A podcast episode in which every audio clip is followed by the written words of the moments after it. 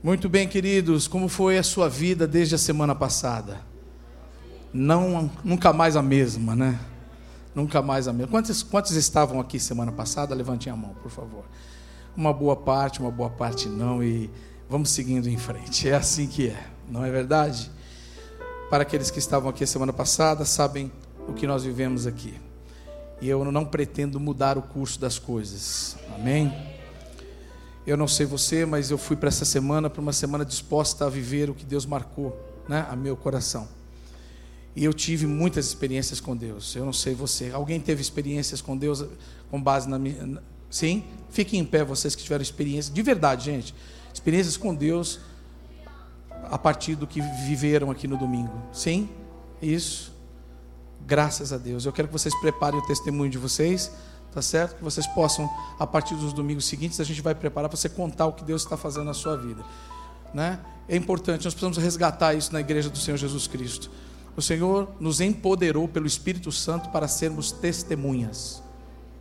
E nós precisamos testemunhar. A gente parou, a igreja do Senhor Jesus Cristo parou de testemunhar.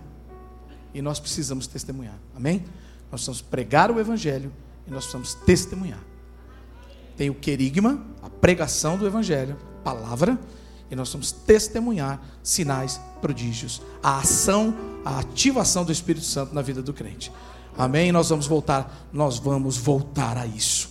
E eu não quero esquecer, nós vamos voltar. Estamos voltando, já voltamos. Amém?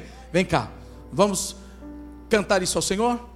Nós vamos declarar. Eu não sei quando é que eu vou parar de declarar isso. Mas se você continua com o mesmo fogo, com o mesmo amor que Deus restaurou no domingo passado, eu queria te convidar a cantar comigo esse cântico, essa declaração de amor, de arrependimento, de volta, de retorno ao Senhor. Se quiser ficar em pé, fica à vontade.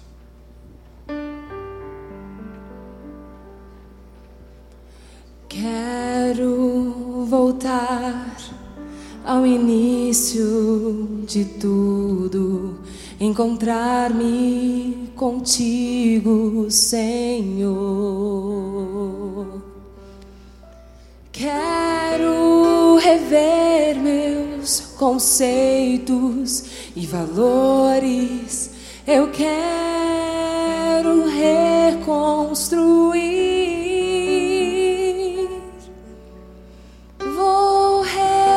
regressar ao caminho, vou ver as primeiras Sim, obras, Senhor. Sim, Senhor.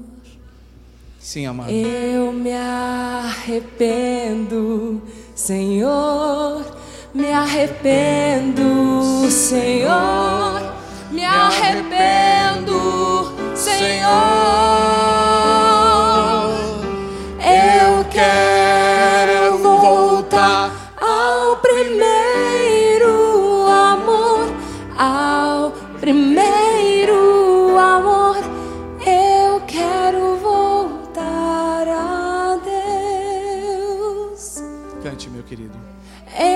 Quero voltar ao primeiro. Sim, Senhor, somos a tua igreja.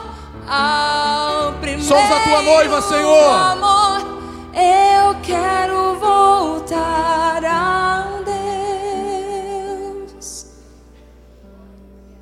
Quero voltar ao início Lembre-se, querido, encontrar-me contigo, Senhor. Lembre quando o Senhor Jesus se encontrou com você? Quero rever meus Lembra dos primeiros conceitos dias, e valores. Dos primeiros ensinos. Eu quero reconstruir. ardia o coração. Vou regressar ao caminho. Oh, aleluia! Vou de volta. Primeiras obras, Senhor. Eu me arrependo, Sim, Senhor, me arrependo, Senhor, me arrependo,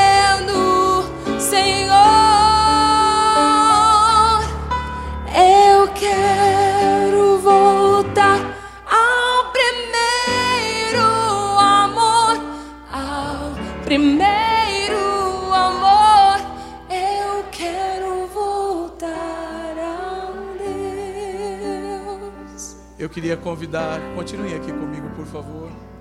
Eu tenho uma direção especial. Sério mesmo, vocês se preparem, avisem os outros grupos. Coloque isso como hino oficial das 17. Nós vamos, pastores que pregarem aqui, por favor, avisem. Hino oficial das 17 antes da palavra. Nós precisamos ser lembrados. Isso é pedagógico. Nós precisamos ter coração de criança, nós precisamos nos colocar na presença de Deus e aceitar que nós precisamos ser lembrados todos os dias. A gente se distrai muito com facilidade. Mas a, a direção que eu recebi do Senhor agora é de orar pelos pais dos intertins. Tem pai de intertim aqui? Tem? Eu queria te convidar a vir aqui à frente, para você receber uma oração especial dos pastores. Amém, querido. Pastor Luciano, que é pastor de Intertim também. Aqui estão pais de Intertins que estão presentes hoje no culto. Ah, queridos, eu sei essa honrosa batalha. Podem vir mais para cá para dar espaço aqui. Isso, pastor Rafael, eu peço, peço que esteja aqui perto, pastor Joanã, pastor Luciano, hoje, hoje o pastor Luciano vai receber só, pastor Luciano. Amém? Como pai, né? Como pai. Queridos, eu sei da honrosa batalha da paternidade.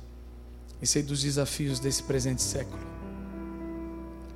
Sei o quanto somos desafiados pelo mundo, pela, pelo diabo, pelas ideologias né, contemporâneas. Sei o quanto os nossos filhos têm sido pressionados nas, na escola, fora, por todos os lados, pressões por dentro e por fora, não é? E nós precisamos da graça de Deus para ajudá-los, fortalecê-los a suportar esses dias maus e a não recuar, a não esmorecer. E esse cântico para nós é muito importante, porque nós somos o referencial. Se nós vacilarmos, eles não vão, provavelmente não resistirão.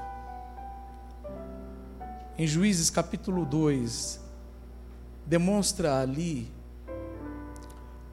um fato tão terrível. Josué, no último capítulo de Josué, diz aquela declaração tão linda. O Josué põe a sua família e diz: Olha, eu não sei quanto a vós, mas eu e minha família serviremos, eu e minha casa serviremos ao Senhor. Vocês se lembram disso? E aí o povo com Josué diz: Mas que isso, Josué? Nós também serviremos, nós também está, nós estamos contigo, Josué. E todo o povo ali jurou, né, se comprometeu, né, com Josué de servir a Deus. Bom, Josué faleceu, foi sepultado junto aos seus pais. E em Juízes 2 você lê que uma geração, Josué morreu e então se levantou uma nova geração que não conhecia o Senhor. Nós precisamos desesperadamente de Deus, irmãos. Nós precisamos voltar ao primeiro amor, todos os dias. Nós pais precisamos, porque nós nos preocupamos em ganhar dinheiro para pagar as contas, nós nos preocupamos com a melhor escola, nós nos preocupamos, e é, e é legítimo, nós queremos dar o melhor, mas o melhor que temos para dar é a vida com Deus, o verdadeiro legado é a herança em Deus, é a vida com Deus, é a verdade. Então nós queremos orar por vocês. Vamos estender as mãos em favor deles. Por favor, você que está sentado, levante um pouco mais. Você vai ficar sentado ouvindo, você vai me enjoar de ouvir hoje. Então, né, ficar sentado. Então, estenda a mão agora com fé, querido. Sabe? Faça como se fosse seu filho, seu neto, sua família, é sua família, é sua família. São seus irmãos aqui. Ore, ore, ore, ore, ore. Ore até deixando que o Espírito Santo revele a você aquilo que possa estar acontecendo na vida deles. Só Deus sabe as batalhas que eles estão em. Pastora Marília, por favor, vamos orar também. Tenha liberdade de orar, por favor. Missionária Luci, por favor. Pai, em nome de Jesus, nós juntos movidos pelo primeiro amor, movidos, Senhor, pelo teu amor, perfeito amor, querendo voltar às primeiras obras. Senhor, nós oramos e intercedemos uns pelos outros, nós somos uma só família, movidos numa só fé, num só batismo, dependentes de um só Senhor. Clamamos, clamamos, socorre-nos, socorra a casa dos teus servos e servas. Senhor, visita com poder ao lar dos teus filhos. Senhor, socorre estes lares que estão, Senhor, clamando pela vida dos seus filhos. Senhor, pais que estão de joelhos dobrados, mães que estão de joelhos dobrados, clamando, Senhor, livra do mal os meus filhos. Afasta as más companhias, porque elas corrompem os bons costumes. Senhor, livra meus filhos das ideologias malignas, dos ensinos, das doutrinas de demônios. Senhor, firma a tua palavra no coração dos meus filhos. Senhor, ajuda-nos, porque, ó Deus, só tu podes, pelo teu Espírito, convencê-los. Dá-nos sabedoria como pais Dá-nos sabedoria para ensiná-los na sã doutrina. E ajuda-nos a sermos bons modelos da fé. Senhor, se os nossos joelhos estão vacilando, tem misericórdia de nós. Tem misericórdia de nós. E firma os nossos joelhos vacilantes. Se estamos, Senhor, vacilando, duvidando, se estamos, ó Deus, cocheando entre dois pensamentos, se estamos, ó Deus, entre duas opiniões, Senhor, resolve a nossa causa, venha dirimir toda dúvida, Senhor, eu oro para que seja um só o pensamento da esposa e do marido ah, um só o pensamento da esposa e do marido. Essa coisa de um pensa uma coisa, outro pensa outra. Senhor, vem, vem, porque tu és aquele que é a verdade. Tu és o caminho, verdade e vida, e ninguém mais é. Então, meu Deus, que o marido se renda ao Senhor, que a esposa se renda ao Senhor sujeitando-vos uns aos outros em amor. Que o coração da mulher e do homem se converta ao Senhor e ambos se rendam a Cristo. Pai, nós abençoamos os filhos, filhos e filhas, em nome de Jesus. Nós profetizamos, nós profetizamos, nós profetizamos uma geração abençoada, uma geração livre, uma geração poderosa na terra, uma geração que conhece o Senhor, uma geração que manuseia a palavra de Deus com destreza, com sabedoria, com habilidade uma geração que não será enganada, que não será seduzida pelas coisas desse mundo. Uma geração que conhece a Deus na intimidade. Uma geração operosa de boas obras. Uma geração que glorifica a Deus. Uma geração que não tem vergonha do Evangelho. Uma geração, uma geração amiga de Deus uma geração que vai louvar a Deus e contar os seus grandes feitos até a outra geração. Uma geração que vai ser ponte a uma, a duas e até três ou mais gerações que ainda virão. Nós abençoamos esses lares, Pai, com paz, com justiça, que é o governo de Deus, com alegria no Espírito Santo. Esse é o reino de Deus. Venha o teu reino sobre a casa deles. Venha o teu reino sobre esses lares, Pai. Em nome de Jesus. Amém. Meus queridos, muito obrigado. Que Deus seja com vocês todos os dias. Viu? Que o poder e a graça de Deus habite lá. Viu? E transborde no lar de vocês. Graças a Deus. Muito obrigado, queridos. Aleluia. Efésios capítulo 3. Aleluia, aleluia, aleluia. Glória a Deus. Essa semana o diabo deu um negativo na minha palavra da semana passada. Eu não ligo muito para isso, não, mas tem, tinha um assim, ó. Você vê que Satanás visita Facebook também, YouTube. Não, porque ó, foi um poder de Deus, foi a visitação do Espírito Santo. Aí o Satanás apareceu lá e fez assim, ó. Fazer esse, esse tinhoso. Mas é isso mesmo, né? Sinal de que a gente está fazendo a coisa certa, não é não? Glória a Deus por isso. Aleluia. Efésios 3, 14 a 21. Quando penso em tudo isso, caio de joelhos e oro ao Pai o Criador de todas as coisas no céu e na terra. Peço que, da riqueza da sua glória, ele os fortaleça com poder interior por meio do seu espírito. Então Cristo habitará em seu coração à medida que vocês confiarem nele. Suas raízes se aprofundarão em amor e os manterão fortes.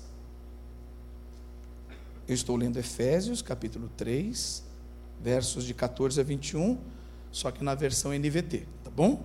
Ah, que versão é essa aí, pastor? Que manto é esse que versão gostosa é essa que você está lendo aí?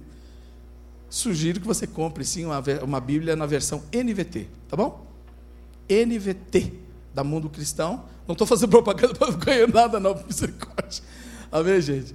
Mas é uma versão muito boa, muito boa mesmo, muito gostosa de ler, viu? Tá bom?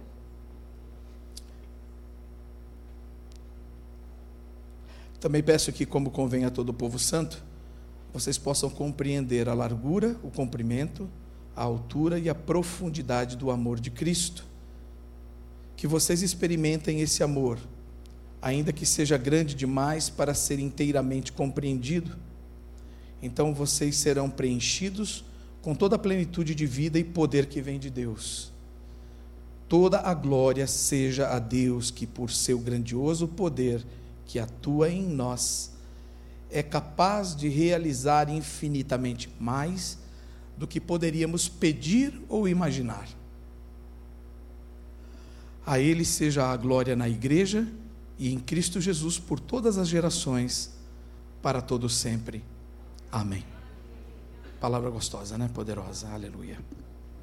Maravilha. Como começa esse texto? quando penso em tudo isso, ou na sua versão talvez esteja por esta causa, não é isso? Por esta causa me ponho de joelhos. Eu gostaria de perguntar, fazendo um link com a semana passada, pelo que você está vivendo, pelo que eu e você temos vivido. Vamos refletir um pouco sobre isso. Deus nos chamou na semana passada a atenção em Apocalipse capítulo 2, falando da igreja de Éfeso, não é verdade? Olha ao anjo da igreja de Éfeso diz, não é? Conheço as tuas obras. E fala das obras. E aí ele diz: Mas tenho contra ti que abandonaste o teu primeiro amor. E aí ele diz: Então volta onde caíste. Né? Volta onde caíste. E a, e a prática das primeiras obras. Sim? Senão eu virei e removerei o teu candeeiro. Não é o candelabro. Sim? Que está no meio das igrejas. Quem tem ouvidos, ouça. Simples, certo? E essa semana eu continuei nessa palavra. E eu quis saber muito se eu estava certo no meu pensamento a respeito do que eram as primeiras obras. Você fica curioso quando você ouve o texto. Eu quis saber mesmo se eu estava certo a respeito das primeiras obras. Porque aquele texto me, me, me intrigou. Falava de obras e primeiras obras. Ele diz: Eu conheço as tuas obras mas volta para as primeiras obras. Chamou muita atenção isso. E eu falei, Senhor, essa coisa aí tem mais caldo aí, né, nisso que nós ouvimos. Bom, isso me chamou a atenção no estudo essa semana, ruminando e vivendo isso. E isso me fez pensar sobre pelo que estamos vivendo. Porque a igreja de Éfeso acabou se afastando do primeiro amor. Qual é a motivação do nosso viver? O que é que está nos entretendo? O que é que está nos, nos chamando, não é? A atenção para vivermos? O que é que está ocupando o nosso coração? O que é que está disputando o tempo da nossa vida, da nossa agenda? O Senhor Jesus, no Sermão do Monte, Mateus capítulo 6, ele diz que onde está o teu tesouro está o teu coração. Então, como é que é isso, não é verdade? Falando do primeiro amor, falando das primeiras obras, falando daquilo que é mais importante. Porque me dá a impressão que tudo isso tem a ver com Jesus chamando para aquilo que é essencial, não é verdade? Ele fala do amor, do primeiro amor. Fala, eh, tudo caminha, tudo chama para a essência. Você concorda com isso? Faz sentido? Então, é, Jesus nos chamando para o essencial. Fala, olha, tudo bacana, está tudo lindo, olha, essas obras são boas, mas não, não é o essencial. Fazer isso aí, tudo bem, mas fazer isso aí, abandonar o essencial, não dá. Porque o candelabro está posto e tem uma razão de estar. Eu pus o candelabro no meio das igrejas para ser um luzeiro ele tem que brilhar. E aí a gente lembra de Mateus capítulo 5. Jesus dizendo: Vocês são sal da terra e luz do mundo. Se o sal se tornar insípido, para nada presta, a não ser para ser pisado pelos homens. Não é? Para que que se acende uma candeia, uma candeia acesa para ser colocada no alto, né, de um velador? Ou não se constrói, né, um templo no alto de um monte? Não é para ficar escondido? Não é verdade isso?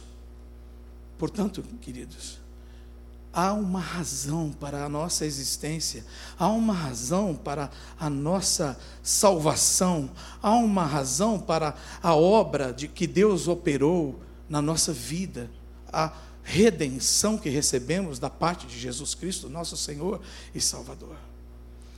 O Senhor nos colocou como verdadeiros luzeiros ele nos colocou com um santo propósito nessa vida. E nós precisamos observar se tudo que estamos fazendo mesmo, Deus nos chama para uma autoavaliação, para realmente olharmos para dentro de nós, para nós mesmos, e vemos realmente como estamos vivendo, com que motivação estamos vivendo. E aí vai a esse texto de Paulo, e ele diz: Por essa causa me ponho de joelhos diante do Pai e ele diz de quem toma o nome toda a família. E aí ele começa então a ver em Deus a origem de todas as coisas, a razão de todas as coisas, a motivação de todas as coisas. E aí ele diz, vendo assim, olhando dessa forma, resgatando esse olhar, olhando a partir de Deus, eu começo então a ser fortalecido no poder dele. Olha isso aí. Eu voltando para Deus, eu voltando a olhar a partir de Deus, eu voltando para esse primeiro amor, para a essência, eu começo então a receber de volta o poder de Deus mediante do Espírito Santo no meu interior, no meu espírito. Então a gente começa a perceber, ah, agora eu começo a entender porque eu ando fraco. Agora eu começo a compreender porque que eu ando esfriando. Mesmo fazendo muita coisa, mesmo servindo muito, mesmo com tanta coisa fazendo, às vezes até na igreja. Vamos falar a verdade, às vezes até fazendo muita coisa, e mesmo na igreja. E ele diz assim: habite Cristo no vosso coração pela fé, estando vós arraigados e alicerçados em amor. E aí ele diz, a fim de vocês poderem compreender com todos os santos, ou seja, é o corpo, não é ninguém sozinho, né? É o corpo. Qual é a largura, comprimento, altura, profundidade? Conhecer o amor de Cristo. Olha aí, o amor de Cristo. Chama para um amor essencial, para um amor raiz, para um amor origem. O amor da cruz. Amém ou não? Amém. O amor da cruz. Volta para o primeiro amor volta para a cruz. Vocês já vão entender já já. Ora, aquele que é poderoso para fazer infinitamente mais do que tudo que pedimos ou pensamos, conforme o seu poder que opera em nós, a ele seja a glória. E aí então, volta lá naquele ponto: vocês são sal e luz. Então, a ele seja a glória. Então, quando nós estamos nessa dimensão, quando nós voltamos nessa posição, Deus é glorificado. Mateus 5 diz: Para que então vejam as vossas obras e o Pai seja glorificado, né? O Pai no céu seja glorificado. É simples, é simples assim. Essa é a conexão que a gente faz desses vários textos e da semana passada. Nós precisamos então, meus irmãos, ouvir a voz do Espírito Santo. Quem tem ouvidos, ouça. E nós precisamos urgentemente refletir como é que nós estamos vivendo a nossa vida.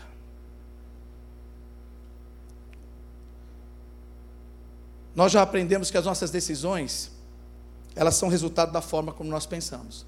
Sim ou não? A maneira como você pensa a respeito de Deus, a respeito de você mesmo, a respeito do próximo, a respeito do mundo, né, do outro. Como você pensa a respeito do ímpio, daquele que não tem Deus, tudo isso aí vai definir a sua maneira de viver, a sua maneira de pregar o Evangelho, a sua maneira de crer. Vai definir isso.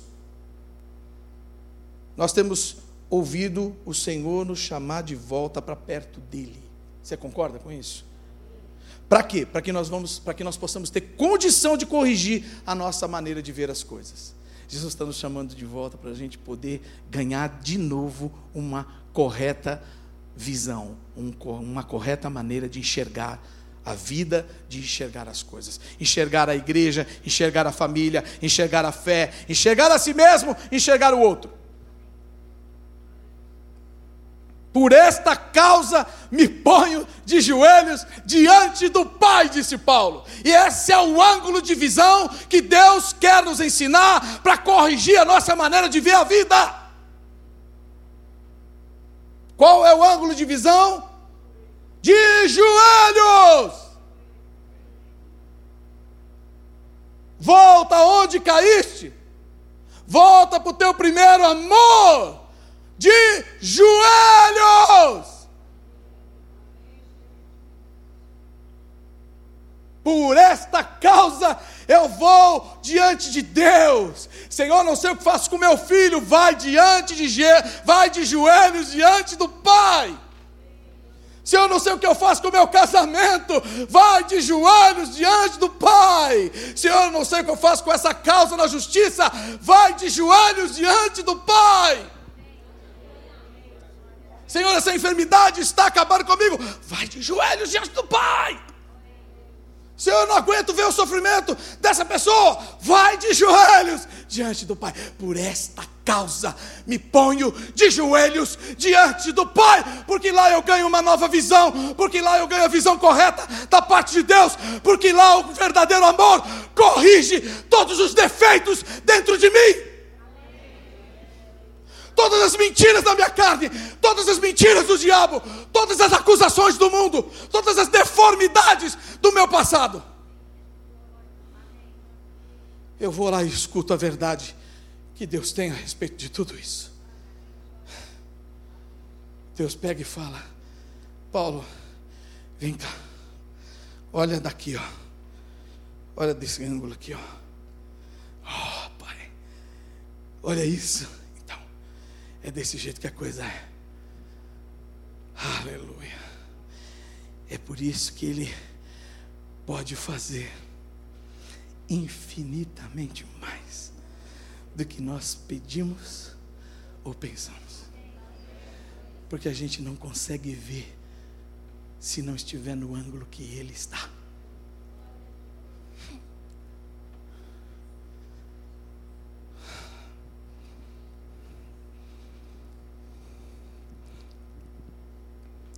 É assim que nós somos fortalecidos com poder. E nós precisamos voltar a buscar isso. Não tem poder na terra, não tem poder na igreja institucional, não tem. A placa batista do povo não pode nada. O nome Paulo Falsarela não pode nada. O nome, o nome Jonas Neves não pode nada. O nome Enéas Tonini não pode nada. O nome nada.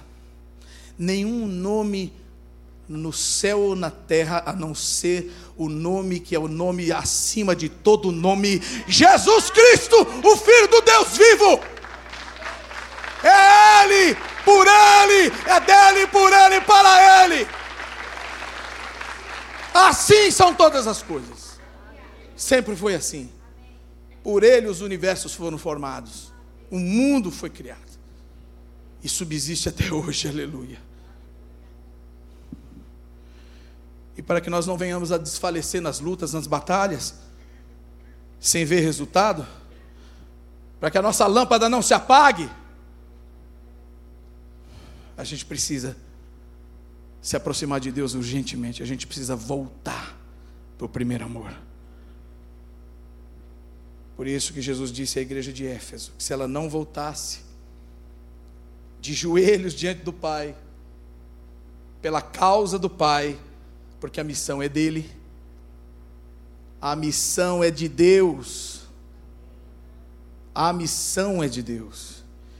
Ele então removeria o candelabro da igreja de Éfeso, no meio das igrejas, porque só brilha quando faz a obra dele, só brilha quando a, a glória é para ele. E Deus é só glorificado naquilo que ele mandou fazer. Por isso que Jesus só fazia o que o Pai mandava. Você lembra uma vez que Maria fala para Jesus, ensinei para o meu grupo de discipulado isso, né? Maria pega e fala assim: Olha, o vinho acabou. E aí ele fala: Quem tem o, o eu contigo, mulher? É estranho essa frase, né? Numa tradução um pouquinho mais a nosso pé aqui, ficaria assim: é, O que é, o que isso tem a ver com. Eu vou traduzir agora. O que isso tem a ver com os planos do Pai? Para mim. Ou numa, ao pé da letra seria: de quem vai ser a glória disso aí? Por que, que você quer que eu faça isso? Qual é a motivação sua para eu fazer isso? Olha isso aí. Que tenho eu contigo, mulher? é nisso aí que você está me pedindo, onde o Pai vai ser glorificado? Quem vai ser glorificado? Olha isso.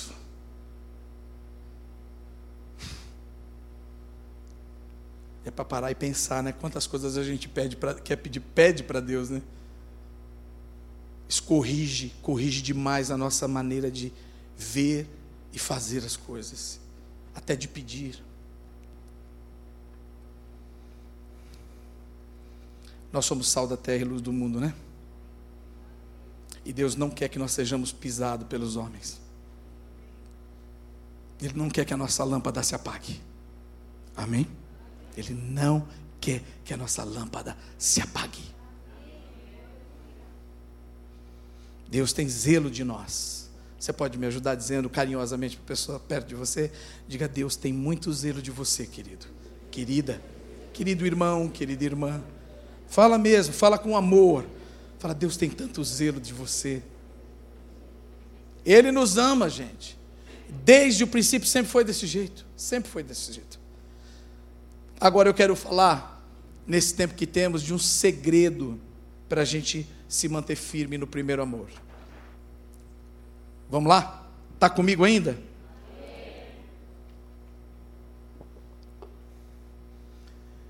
Tenho duas palavras para lembrar aqui, para citar, para a gente buscar o raciocínio aqui.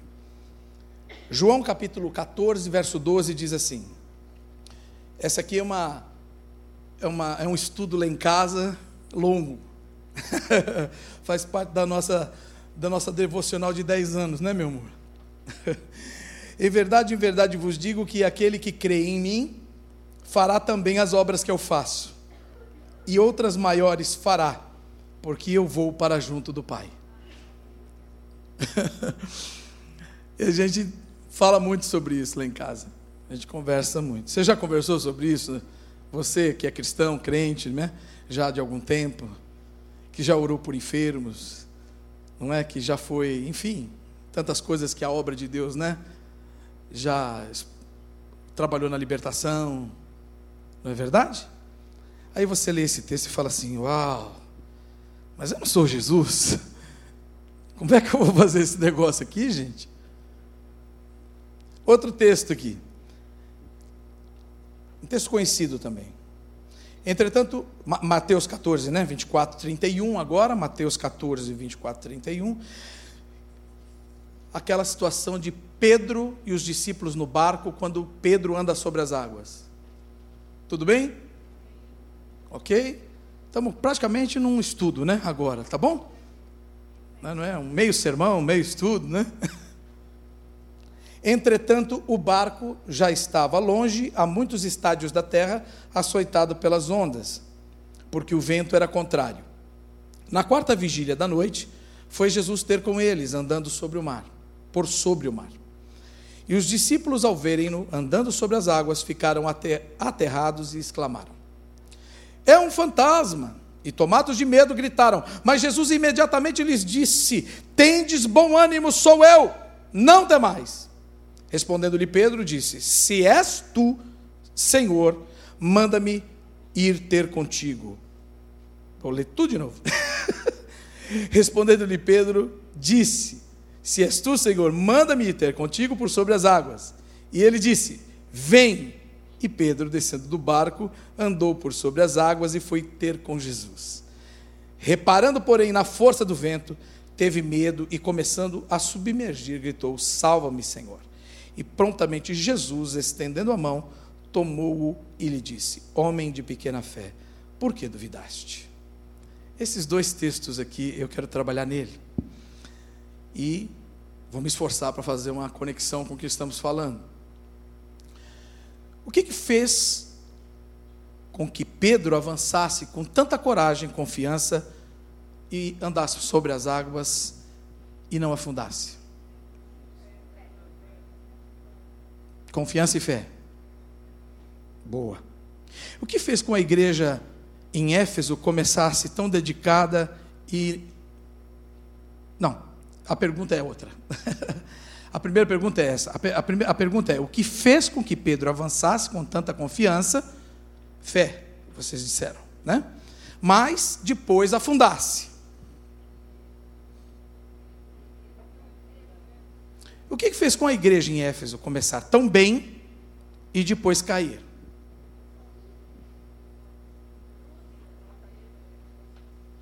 Entenderam a conexão que estamos fazendo aqui? Vamos para Pedro? Agora vamos para Pedro. Para Pedro. Primeiro contexto: o barco está cheio de discípulos, certo? Esses discípulos são homens judeus, são discípulos de Jesus, todos judeus, aliás, certo? Judeus, no, eh, Jesus, no contexto judaico, era um rabino, sim ou não? Um rabino. Muito bom. Os rabinos, não é? Tinham seus discípulos. Todo rabinato tinha discípulos. Bom, como é que era formado? Como é que eram formados esses discípulos? Bom, era mais ou menos assim, a, a escola, né? Toda a escola judaica, os meninos de seis anos a dez anos começavam na sinagoga e eles iam para a escola, para a sinagoga, primeiro no lugar chamado, num, num, contexto que era, vamos dizer, um ensino fundamental judaico, que era o Beit Sefer. E o que, que era isso? Era, então, decorar ou aprender, não é, a Torá. O que, que era a Torá? Os cinco primeiros livros, não é, do Antigo Testamento, que para nós é o Pentateuco. E Ali então, eles, de 6 a 10 anos de idade, Marília, eles iriam aprender a palavra, esses cinco livros da lei, tá certo? Decorados. 100%, pastor Luciano. Decorados no coração.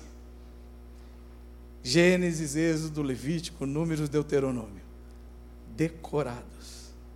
Aí os melhores dos melhores eram chamados e convidados a continuar os estudos. Aqueles que não eram os melhores dos melhores voltavam para as famílias para seguir as instruções de seus pais e provavelmente iam ser ensinados nos ofícios da família. Certo? Esses então que, eram, que iam continuar, eles iam para o Beit Talmud. E aí então, de 10 a 14 anos, eles iam decorar todo o Antigo Testamento. Aí eles iam de Gênesis até Malaquias. De 10 a 14 anos eles estariam fazendo isso, decorando de Gênesis a Malaquias, memorizando todo o restante das Escrituras. Bom, aí os melhores dos melhores dos melhores seriam convidados a continuar os estudos. E aí então, aqueles que não, voltariam para as suas famílias e ingressariam nos negócios da família. E esses melhores dos melhores dos melhores eram convidados para ir para o Beit Midrash. O que, que era isso? Era a escola do rabinato. Era uma escola de interpretação das escrituras. Uma escola de hermenêutica, de né, interpretação das Escrituras. Cada rabino tinha a sua maneira de interpretar. Cada rabino tinha uma essência de interpretar as Escrituras.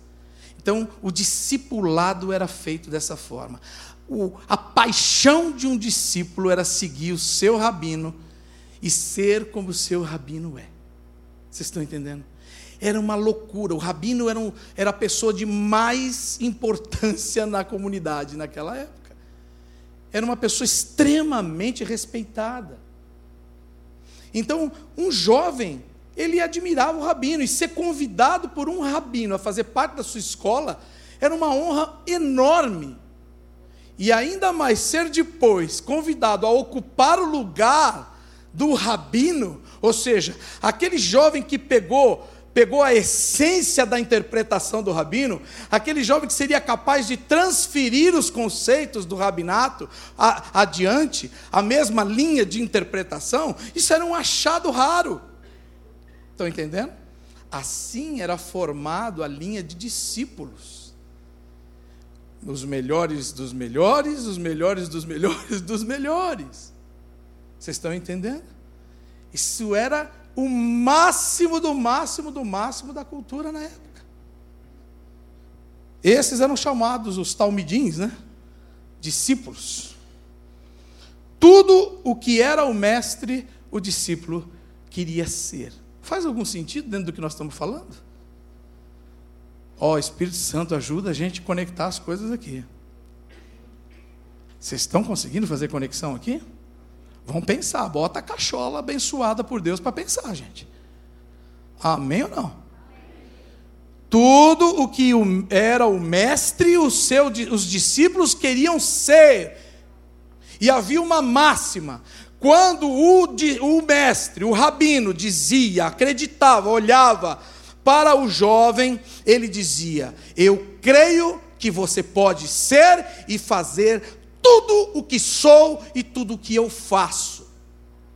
Quando alguém era escolhido, essa era a mensagem que era impressa no coração do discípulo: Você será igual a mim. Você é capaz, eu acredito em você, eu vejo você sendo igual ou melhor a mim do que eu. Essa era a mensagem. O que é que fez Pedro sair daquele barco?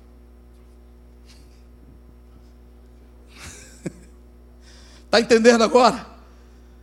Dentro da cultura. Não foi loucura, não. Tem todo um contexto por trás. Tem toda uma experiência, tem toda uma força cultural também aí. Agora imagina. Imagina esses homens. Vamos lá. Jesus passando no mar da Galileia.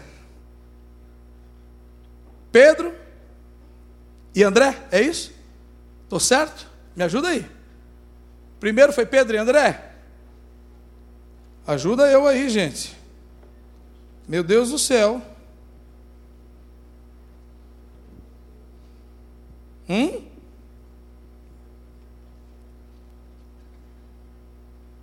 Eu acho que é isso, né? É. Pedro e André. Vai lá, Pedro e André, e onde eles estão? No barco, pescando. Arrumando rede lá. Aí Jesus fala: Vem. E o que, que eles fazem? O que, eles fazem? imediatamente, largando as redes, o seguiram. Eles não eram os melhores dos melhores dos melhores. Porque os melhores dos melhores dos melhores não estariam trabalhando. Sim ou não? Estariam lá, servindo, ou sendo rabino, né? ou numa escola de rabinato.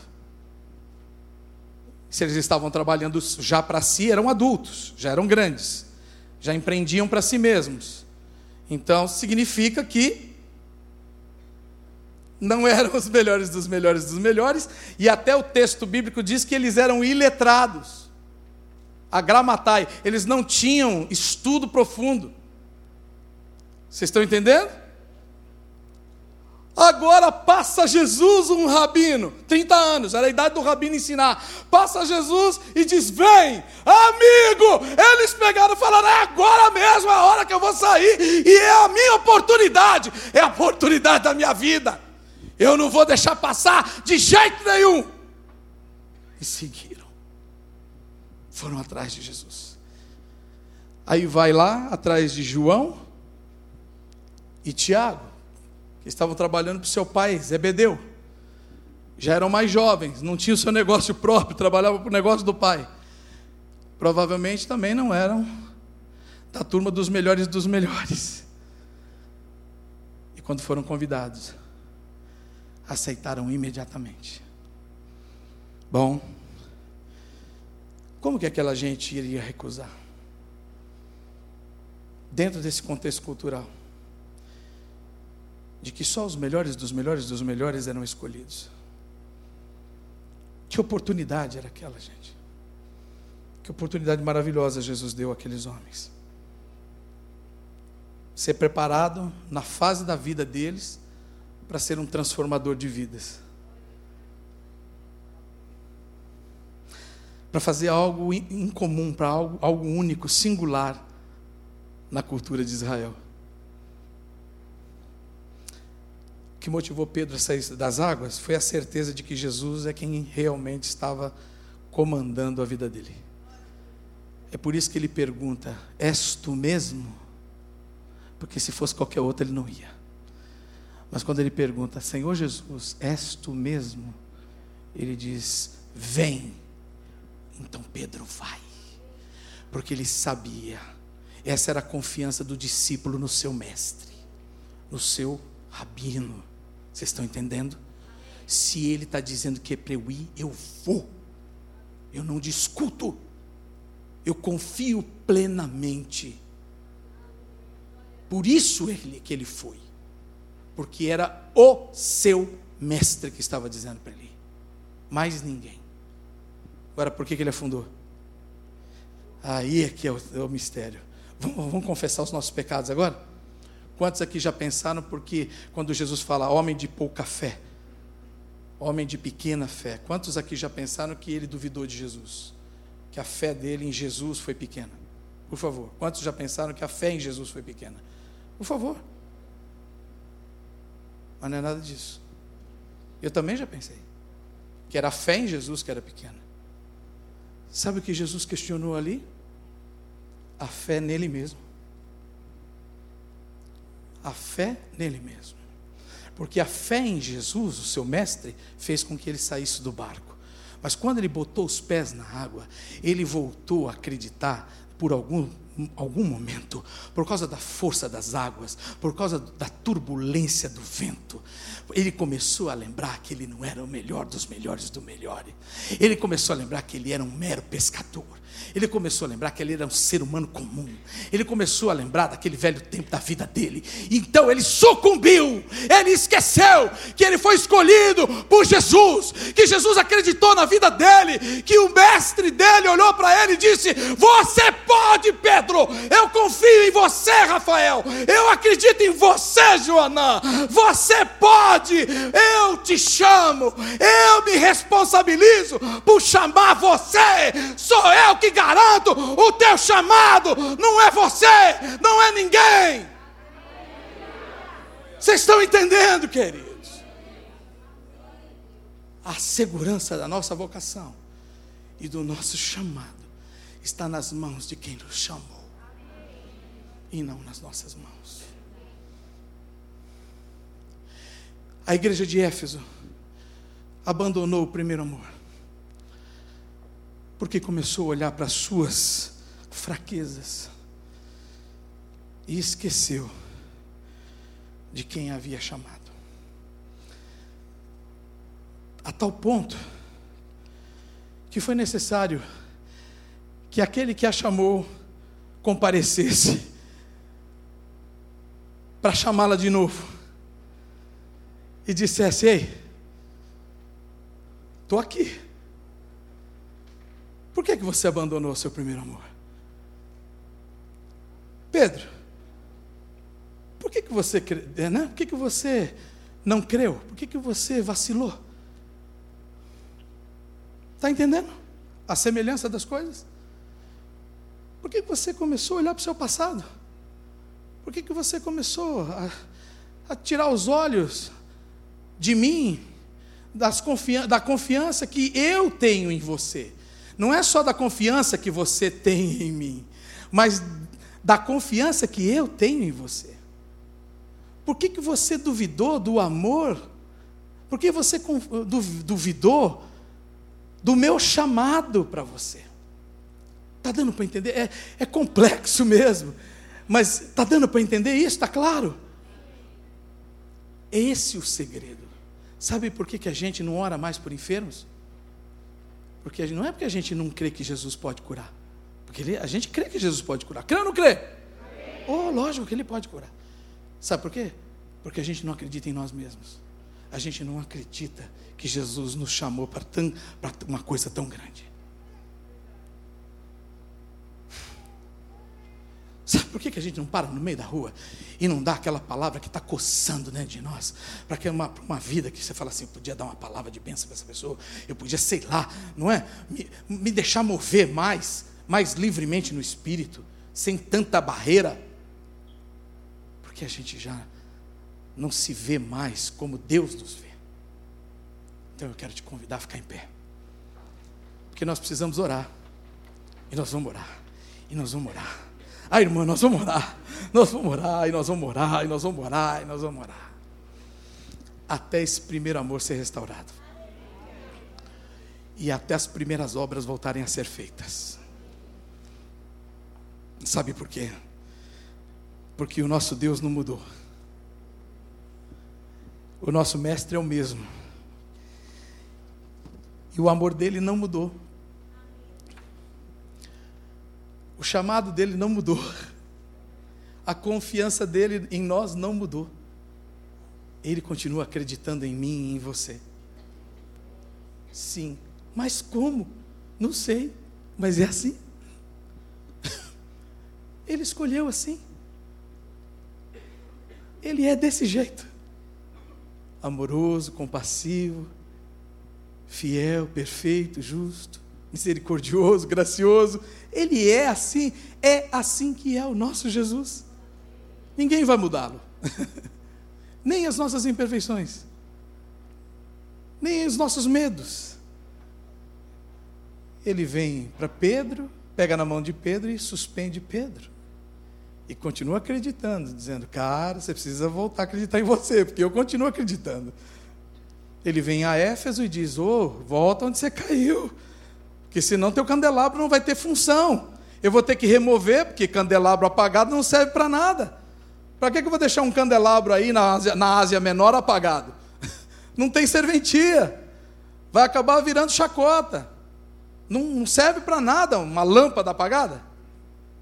Vocês estão entendendo? Pensa nessa dimensão. Pastor, e as primeiras obras? Sim. Leia Atos 19, Atos 20, as obras, o ministério de Paulo em Éfeso. Falei para Marília hoje, eu fiquei intrigado, fui até achar. As obras, o ministério de Paulo. Chegando Paulo em Éfeso, perguntou ali aos irmãos: Vocês foram batizados no Espírito Santo? Espírito o quê? Hum? Não, só no batismo de João. Ah, então impondo as mãos sobre eles, foram cheios do Espírito. Muito bem. Andando Paulo mais um pouco, encontrou ali alguns é, enfermos e o lenço de Paulo curou a muitos. Senhor, abençoa. Meu nome é Paulo também. E eu sou servo do mesmo Jesus. não é não? Então, não é o lenço que cura, nem o Paulo que cura, é o Jesus do Paulo, né? Então, se ele fez no passado, por que, que não poderia fazer hoje? Mais um pouco à frente, havia alguns processos de demônios, Paulo então liberta os, os endemoniados. Mais um pouco mais lá na frente, maravilhas são feitas. Então, queridos, quais são as primeiras obras? Quais são, quando o, o, o, Senhor Jesus fala à igreja de Éfeso, quais são as primeiras obras? Além da pregação da, do, do, Evangelho, né? Lógico. Quais são as primeiras obras? Aquelas que Jesus disse: ide pregar o Evangelho, expulsar demônios, curar enfermos. Não é? Sim ou não? Vocês vão pregar o Evangelho, sinais e prodígios seguirão aos que crerem. Essas são as primeiras obras, meus queridos. São maravilhas, sinais, batismo no Espírito Santo, curar enfermos curados, endemoniados libertos. É isso, é o reino de Deus no meio dos homens. E isso nós precisamos voltar a realmente operar, porque nós somos a agência do reino, agência do reino de Deus na terra. Ah, isso aí é loucura. É loucura para os homens, mas é o poder de Deus para aquele que crê. Porque esse é o evangelho do reino. Amém ou não? Está bem explicado? Não tem dúvida? Então está todo mundo comprometido agora. Que se não há dúvida, estou bem explicado e é está na Bíblia, estamos todos nós agora comprometidos. Amém? Vamos orar então, queridos. Eu queria pedir, por gentileza, aos pastores que ungissem a nossa irmã querida. Por favor. E com imposição de mãos, todos nós vamos orar e a igreja toda vai orar, amém? Nossa, nossa irmã estava lutando contra uma enfermidade. Amém? Estamos aqui pregando o Evangelho de Jesus, o Evangelho da cruz. E a Bíblia diz que Ele levou sobre si as nossas dores, nossas enfermidades levou sobre si. Amém? Então, sem sensacionalismo, sem, não é? sem emocionalismo, mas na pura verdade do Evangelho e na total dependência da soberania de Deus. Nós vamos orar, irmãos. Nós vamos orar. Porque é no primeiro amor e pelas primeiras obras. Ore com fé, meu querido. A nossos irmãos, é uma família que está batalhando, está lutando por isso. Ore com, com piedade, por favor. Se comprometa com essa oração. Em nome de Jesus. Todos nós, todos nós, todos nós. Se você é um homem ou mulher de Deus que tem o dom de curar, Deus já te usou em cura, em cura. Saia do seu lugar agora e venha aqui impor as mãos. Se você já foi usado por Deus com dom de curar, eu te autorizo em nome de Jesus a você sair do seu lugar e vir impor as mãos. Venha, venha aqui, deixe Deus mover o dom. Não importa, porque não precisa saber do nome. Por favor, nome é o nome de Jesus. Venha mover em fé aqui. Irmãos, continue orando, por favor. Isso é sério. Isso é muito sério. Nossa irmã precisa do socorro de Deus. E nós cremos que Deus pode. E nós nós também podemos em Jesus. Nós também podemos. Ele ele confia em nós para isso. Deus, em nome de Jesus, nós oramos agora pela nossa irmã querida. A Bíblia, a, a palavra do Senhor diz que quando um, um membro do corpo está enfermo, todos estão enfermos. Então, Pai, nós oramos pelo corpo agora. Nós oramos pela nossa irmã. E em nome de Jesus Cristo, unimos a nossa fé, as nossas orações, a nossa intercessão em favor da nossa irmã haja cura em nome de Jesus. Espírito Santo, dá discernimento agora. Palavra de sabedoria, palavra de conhecimento. Dá o discernimento para curar. Usa os dons do corpo de Cristo. Em nome de Jesus. Seja operado a cura nesse lugar hoje, Pai. Liberta a nossa irmã desse sofrimento, dessa enfermidade, Pai. Em nome de Jesus. Não mais enfermidade, não mais dor, não mais sofrimento. Seca o mal. Seca o mal pela raiz. Corta o mal pela raiz. Seca o mal, em nome de Jesus.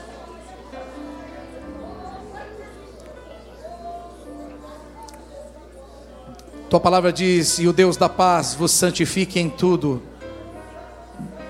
Melanie, 1 Tessalonicenses 5, 23.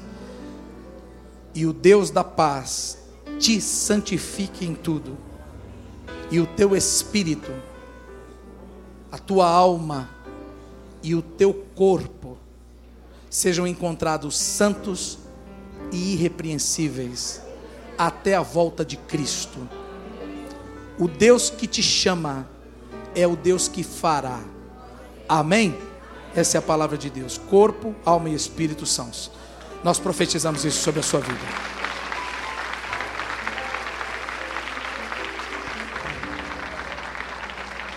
Glória a Deus. Aleluia. Nós vamos adorar o Senhor mais um, mais um tempinho, pode ser? 15 para 7, irmãos. Aleluia. Pessoal aí acertou o relógio, hein? Glória a Deus. Aleluia. É isso mesmo? 15 para 7? Amém. Nós vamos adorar o Senhor. E eu quero fazer um convite a você que está aqui nessa, no... nessa tarde. Amém. Não, não importe, não. Estamos orando por outra irmã também, que vai passar por uma cirurgia essa semana. Um testemunho não é aquele que eu falei que ia contar? Uma das oportunidades que Deus me deu das primeiras obras, movido pelo primeiro amor, foi num lar de paz. Nós vamos logo, logo no segundo semestre inaugurar os lares de paz aqui na igreja. São oito semanas nós indo a lares de pessoas não crentes, orando por elas, orando para que elas tenham paz na sua casa, curando enfermos. É esse mover aqui, irmãos. É isso aqui. Levando a paz de Jesus nessa cidade tão sofrida, irmãos. Famílias tão sofridas. Nós vamos ver o reino de Deus aqui nessa cidade. Amém? Nós vamos ver, eu creio nisso, irmãos, eu creio. Fomos numa casa né, muito simples lá em São Bernardo do Campo, começamos a pregar ali só com a família. Era uma casa de três cômodos. Começamos a primeira pregação, na primeira semana, na segunda semana já tinha mais gente, na terceira semana não cabia gente, tinha gente até no portão. É assim que é, o mover de Deus é assim. Naquela terceira semana tinha um casal e, uma, e um rapaz veio pedir uma oração por enfermidade. Eu perguntei qual é a enfermidade que você tem. Ele disse: Eu tenho três caroços embaixo do braço, vou operar na, nessa semana. Não era maligno, era benigno, mas ele estava com três tumores debaixo do braço. Ele estava com a cirurgia marcada para segunda, para o dia seguinte, do, dois dias depois. E Deus, Deus falou para mim assim: Ora por ele que eu vou curar ele. Aí eu fui o Pedrão. Eu não. Eu não. Eu não, manda o outro. Aí veio aquela coisa, aquela coisa de, sabe, aquela coisa de Deus movendo. Aí eu tomei jeito, né? Tomei jeito e disse, sabe que é uma coisa? Eu vou orar. E orei. Orei, orei com fé, né? Pus minha reputação de lado. Eu falei, não, sei, eu tomei jeito. Bom, o que, que aconteceu? O homem foi para a cirurgia. Testemunho na outra semana. Pastor, eu fui para a cirurgia, os médicos abriram, né? E não acharam mais nada. Não acharam nada. Procuraram, procuraram, procuraram e não encontraram. E aí disseram assim: o que, que foi, foi feito aqui? Ah, falei, não sei, eu sei que eu fui lá num culto lá e alguém orou por mim. E foi a única coisa que eu fiz. Você fez cirurgia espiritual? Não, não, não foi isso que eu fiz, não. Foi que oraram por mim e foi a única coisa. Foi em nome de Jesus que oraram por mim. Amém. Glória a Deus. Isso foi uma das experiências tão poderosas, tão simples, em nome de Jesus. Ainda vou contar para você o que foi aquela experiência do, do, do, do pronto-socorro. É muito importante. Coisas tão tremendas que Jesus faz. Ele não fez, não. Ele faz. Ele faz. E vai fazer através da sua vida também. Amém. E você? que ainda não tem Jesus no seu coração? Você que tem ouvido falar de Jesus, dia após dia, ano após ano, está ouvindo falar de Jesus. Que tal tomar uma decisão de seguir Jesus hoje? Ele tem acreditado em você. Ele deu a vida por você. Que tal você crer nele de todo o seu coração e entregar a sua vida para ele? Feche os olhos um instante, por favor. Meu amor, vem cá fazer essa oração. Marília, meu amor. Marília vai fazer uma oração e conduzir esse momento, porque eu creio que possa ter alguém aqui que queira entregar sua vida a Cristo. Amém. Eu queria que você prestasse atenção nessa oração e você desejar, você disser: Eu quero, eu quero, eu quero viver isso. Primeiro você precisa crer que Jesus Cristo ele morreu, mas que ele ressuscitou por amor à tua vida. Você precisa crer com o seu coração e confessar com os seus lábios: Eu quero Jesus Cristo como Senhor e Salvador da minha vida. É isso. A oração é assim: Senhor, eu creio que o Senhor morreu naquela cruz por amor à minha vida. O Senhor entregou a sua vida em favor da minha vida, Senhor. E eu quero te pedir, perdoa os meus pecados, Senhor. E eu quero nesta tarde te receber como Senhor da minha vida, como Salvador da minha vida. Eu quero que o Senhor governe a minha vida, Senhor. E eu quero que o Senhor escreva o meu nome no livro da vida eterna. Em nome de Jesus, amém. Tem alguém neste lugar que nunca fez uma oração como essa, mas que deseja fazer, que crê mesmo nessa verdade, que queira entregar a sua vida para Jesus hoje, nesse lugar? Tem alguém? Não. Tem alguém que estava distante, mas quer voltar hoje a estar com Jesus? Tem alguém nesse lugar? Nós queremos orar por você. Também não? Amém. Posso? Queridos, essa semana vai ser uma semana poderosa. Meu testemunho dessa semana foi o João, é um diácono aqui da casa, um homem que foi, ah, ele aqui, ó, meu querido. Vou Vou falar, tá bom, João? O João me mandou um, dois áudios. Ele louva o Senhor com o seu violão. João foi restaurado. Posso falar, né, João? Não tem problema, né? Restaurado pelo projeto da BCP. Hoje é um homem de Deus, já há muito tempo um homem de Deus. Casou, né, João? Tá na benção. Recebi o testemunho lá de, de Mogi das Cruzes, que ele está frequentando a Já estão pensando, já abrir na, na cidade que ele está morando, já. Ih, já estão. Uma benção, gente, de verdade. Para a glória de Deus a gente fala isso, né? Homem restaurado pelo poder de Deus. E, gente, pensa nessa semana que a gente está vivendo aí. O João me manda dois áudios cantando um louvor no violão. E o primeiro, que os dois são ótimos. Mas o primeiro Sabe aquela hora que você está falando assim: fala comigo, Deus. Eu preciso de uma resposta do Senhor. Meu Deus, eu preciso tanto que o Senhor fale comigo especificamente um assunto aqui. Aí pega e plum, Deus, Jesus fala pelo WhatsApp, gente. Olha isso aí. Ah, Jesus não perde oportunidade, não. Ele até pelo WhatsApp ele fala, viu? Que toda a ciência é dele. Para o diabo nem uma unha. Aprenda isso nada para o diabo. Vem no WhatsApp dois cânticos e o primeiro, o primeiro me botou de joelho, viu? Eu dou glórias a Deus, mas eu, eu agradeço você pela sensibilidade no espírito, por você ter sido um homem de Deus, um instrumento de Deus na minha vida essa semana.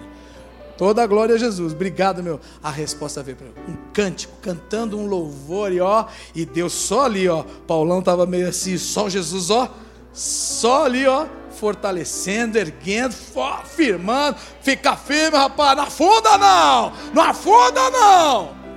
Foi uma benção, João. Tenho certeza que essa semana será melhor ainda. Gente, vamos viver essa vida. Não tem mais nada para gente aí fora, não. Não tem mais nada, não. Vamos trabalhar, sim. Vamos fazer o melhor. Vamos ser excelente, lógico. Mas esperar o que desse mundo? Esperar o quê? Vamos voltar para o primeiro amor? Primeiras obras, as, as primeiras obras ó, Jesus na veia. Semana que vem, espetáculo maravilhoso aqui. Vamos aproveitar esse tempo Amém? Para trazer os amigos, familiares, exaltar o nome do Senhor. Encerro contando uma história para você aqui. Sabe como é que eles costumavam falar para os discípulos? Quando eles eram né, ligados ao seu, ao seu mestre, eles falavam assim: que a poeira do seu rabino te cubra, né, cubra a sua vida por inteiro. Por quê? Porque andava o mestre na frente e o discípulo atrás, né? Então eles andavam naquelas terras poeirentas, né? E a poeira costumava a poeira do rabino pegar no discípulo atrás, né? Pois é. Que a glória do Senhor Jesus, né? Tá certo? Te cubra essa poeira, né, santa, né? Essa glória do Senhor, né? Cubra a tua vida nessa semana, todos os dias, até, que, até a volta dele, meu querido. Você seja realmente impregnado por essa glória, por essa unção, por essa graça, não é? Pela bênção do teu Senhor e Mestre Jesus Cristo. Vá em paz, meu lindo. Uma semana abençoada para você. Seja um verdadeiro discípulo de Jesus. Amém. Bênçãos.